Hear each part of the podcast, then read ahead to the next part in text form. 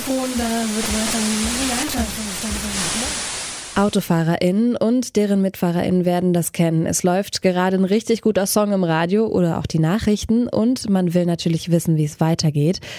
Aber dann fährt man in einen Tunnel und das Signal ist weg. Natürlich sehr ärgerlich, aber warum ist das eigentlich so? Warum haben wir in Tunneln oft schlechten oder ja gar keinen Empfang? Und geht es nicht auch besser? Das schauen wir uns heute genauer an. Und damit hallo und herzlich willkommen. Mein Name ist Sarah Marie Plikat und ihr hört das Forschungsquartett. Das Forschungsquartett. Wissenschaft bei Detektor FM.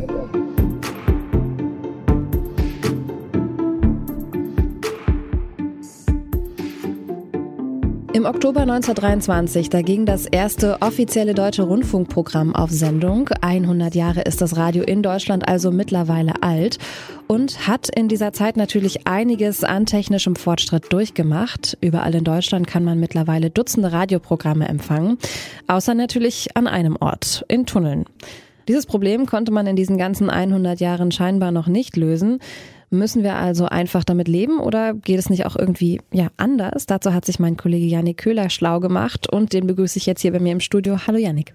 Hi Sarah. Yannick, vielleicht klären wir erstmal, was denn eigentlich der Grund ist, warum wir in Tunneln oft so schlechten Radioempfang haben. Also ich würde jetzt einfach mal schätzen, dass es daran liegt, dass man sich da ja unter der Erde befindet und die Radiowellen da einfach nicht durchkommen, oder? Ja, das ist auf alle Fälle schon richtig, aber äh, ist auch nur ein Teil der ganzen Geschichte. Also man kennt das ja, dass man so am Tunneleingang oder am Ausgang, da hat man dann noch Empfang und desto weiter man reinfährt, desto schlechter wird das dann und ist dann irgendwann ganz weg. Und bei längeren Tunneln, da reichen dann, äh, ja, wie du schon äh, richtig geschätzt hast, so diese Radiowellen einfach nicht mehr weit genug in den Tunnel hinein und durch die Erdschichten oder äh, durch das Gestein, äh, was dann über einem ist, da kommen die natürlich auch nicht durch. Aber das ist jetzt äh, tatsächlich gar nicht unbedingt der Grund, warum wir in Tunneln schlechten Empfang haben. Denn eigentlich sind die allermeisten Tunnel bei uns mit äh, so einer Sendeanlage ausgerüstet und die kann quasi Radiosignale empfangen und dann auch durch den ganzen Tunnel senden. Also ist dann da irgendwo im Tunnel quasi so eine Anlage verbaut, die dann diese Radiosignale durch den ganzen Tunnel schickt? Oder wie kann ich mir das jetzt genau vorstellen? Ja, wie das technisch so genau funktioniert, das habe ich mich natürlich auch gefragt und äh, deswegen mit jemandem gesprochen, der sich damit auskennt. Und zwar mit Stefan Votknecht, der arbeitet im Bereich technische Planung und Strategie beim Hessischen Rundfunk und ist da unter anderem auch für das Frequenzmanagement zuständig. Und der hat mir das so erklärt.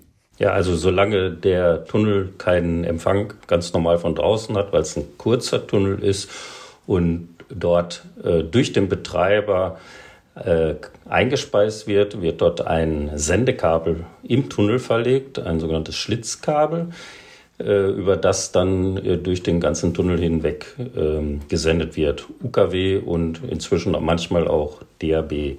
Da vielleicht nochmal kurz zur Einordnung, falls äh, diese Begriffe UKW und DAB, falls das jetzt nicht jedem was sagt. Also UKW, das steht für Ultrakurzwelle, über die wir Radio in altbewährter Form empfangen, also eben über diese analogen Radiowellen. Und dann gibt's davon ja auch schon seit einiger Zeit die digitale Weiterentwicklung, das DAB bzw. DAB Plus. Das steht für Digital Audio Broadcasting und da wird das Audio, wie der Name schon sagt, eben digital übertragen.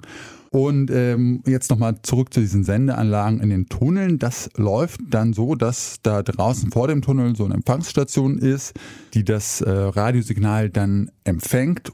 Und dann wird das mit diesen Schlitzkabeln, von denen Stefan Votknecht gesprochen hat, durch den ganzen Tunnel gesendet. Und äh, das ist tatsächlich einfach ein Kabel, äh, durch das diese äh, elektromagnetischen Wellen geschickt werden, in dem dann in bestimmten Abschnitten äh, einfach so Schlitze sind. Und da treten dann diese Radiosignale äh, quasi aus und die Radiohörerinnen und Hörer, die empfangen das dann als Radioprogramm. Kann man sich ein bisschen so vorstellen wie so eine Bewässerungsanlage, bei der so Löcher im Schlauch sind, damit das Wasser dann da an diesen Stellen so tröpfchenweise austritt und man so weiter Flächen äh, bewässern kann. Ist jetzt natürlich so alles ein bisschen vereinfacht äh, dargestellt, aber ja, so in etwa kann man sich das vorstellen. Das erinnert mich so ein bisschen an die äh, Bewässerungsanlage von meinem Vater, die er mal für unseren Balkon gebaut hat. Das war so ein, so ein Schlauch, der einfach über die ganze Balkonrüstung ging. Da waren überall auch so Löcher und dann ist da halt über, über den einzelnen Balkon, Balkonkästen das Wasser runtergekommen. Also das Bild funktioniert für mich eigentlich ganz gut. Ähm, ja, und diese Sendeanlagen, die haben wir jetzt in allen Tunneln in Deutschland. Also nicht in allen, aber äh, schon in den meisten und das ist auch äh, bundesweit gesetzlich geregelt. Es gibt ja die sogenannte Richtlinie für die Ausstattung und den Betrieb von Straßentunneln, kurz RABT. Und äh, die besagt, dass in allen Tunneln über 400 Metern so eine Sendeanlage sein muss und auch mindestens ein UKW-Programm empfangen werden können muss.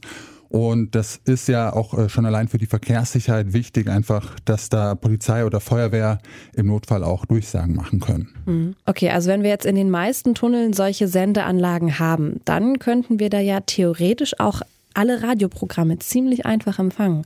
Warum haben wir denn dann trotzdem immer so schlechten Empfang im Tunnel? Ja, gute Frage. Ähm, das stimmt, äh, was du so sagst. Theoretisch äh, müsste der Empfang in Tunneln gar nicht so schlecht sein. Das Ganze ist also nicht unbedingt ein technisches Problem, sondern eher ein organisatorisches und äh, vor allem wirtschaftliches. Das hat mir Stefan Votknecht erklärt. Ja, es ist etwas begrenzt durch die Technik, die installierbar ist, aber prinzipiell könnte man auch mehr Programme einspeisen. Ähm, das erfordert aber mehr Aufwand und ist dann durch die Programmveranstalter zu bezahlen. Und bei der Vielzahl der Tunnel wäre das eine große Summe, der Aufwand ist groß und die Programmanbieter müssten es zahlen und äh, daher sind dann nur die wichtigsten Programme eingespeist.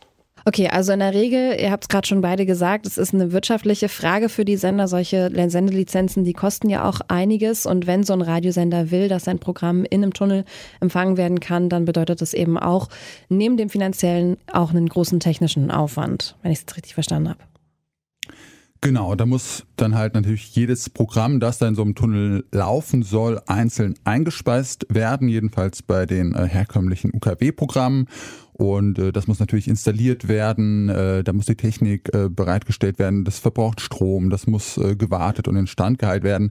Das kostet alles eine ganze Menge Geld und das äh, will der Tunnelbetreiber dann natürlich von den Sendern äh, zurückhaben. Also das kostet einfach und da sagen viele Sender dann, okay, ja, diese keine Ahnung, 800 Meter irgendwo äh, in der Lausitz oder wo auch immer.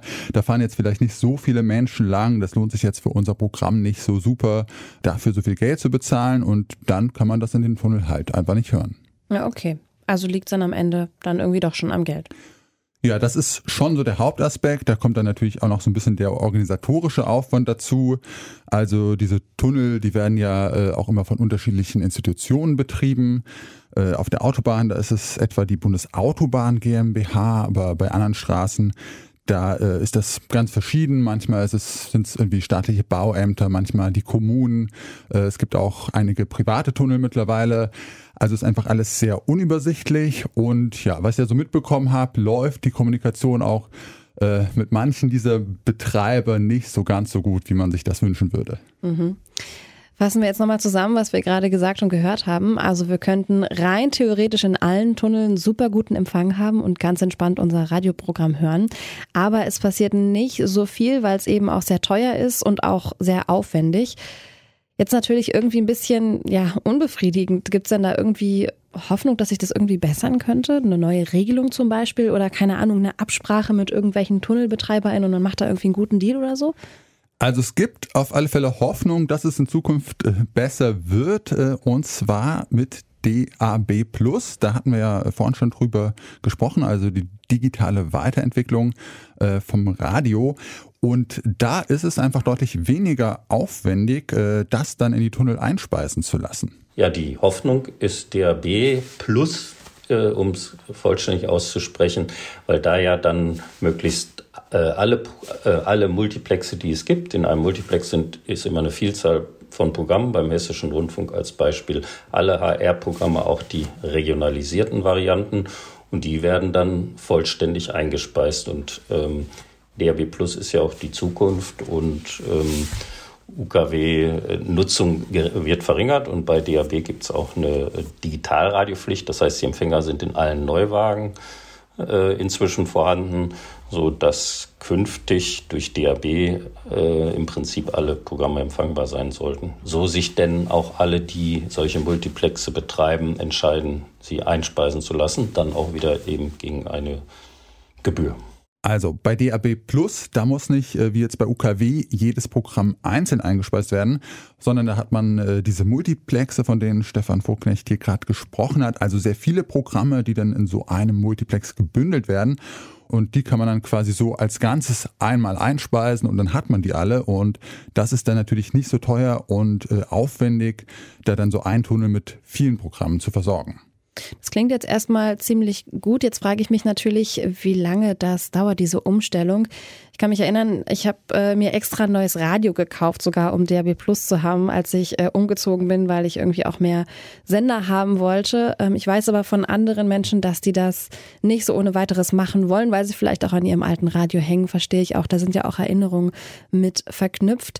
Dieser Umstieg, das haben ähm, ExpertInnen schon festgestellt, der läuft ja doch etwas schleppender als gedacht. Ja, der äh, ist bisher noch nicht so ganz so gut vorangekommen. Also es gibt ja schon länger die Idee, ähm, das UKW, also das analoge Radio, äh, hinter sich zu lassen hier in Deutschland und die Radioinfrastruktur komplett auf digitales Radio umzustellen. Das ist bisher allerdings einfach gescheitert, weil eben nicht genügend Leute auf DAB oder DAB Plus jetzt so richtig umgestiegen sind. Genau wie du sagst, viele hängen irgendwie noch an ihrem alten analogen Radio. Man muss sich da ja auch dann halt ein neues Gerät besorgen. Das wollen jetzt auch nicht viele machen. Viele hören auch einfach mit dem Handy über Internet ihre Podcasts und brauchen vielleicht gar kein Radio. Deswegen läuft dieser Umstieg einfach bisher noch so ein bisschen schleppend. Das geht schon voran, aber ja, wann wir jetzt UKW äh, abschalten können, äh, ob überhaupt, das ist eigentlich gerade noch nicht absehbar.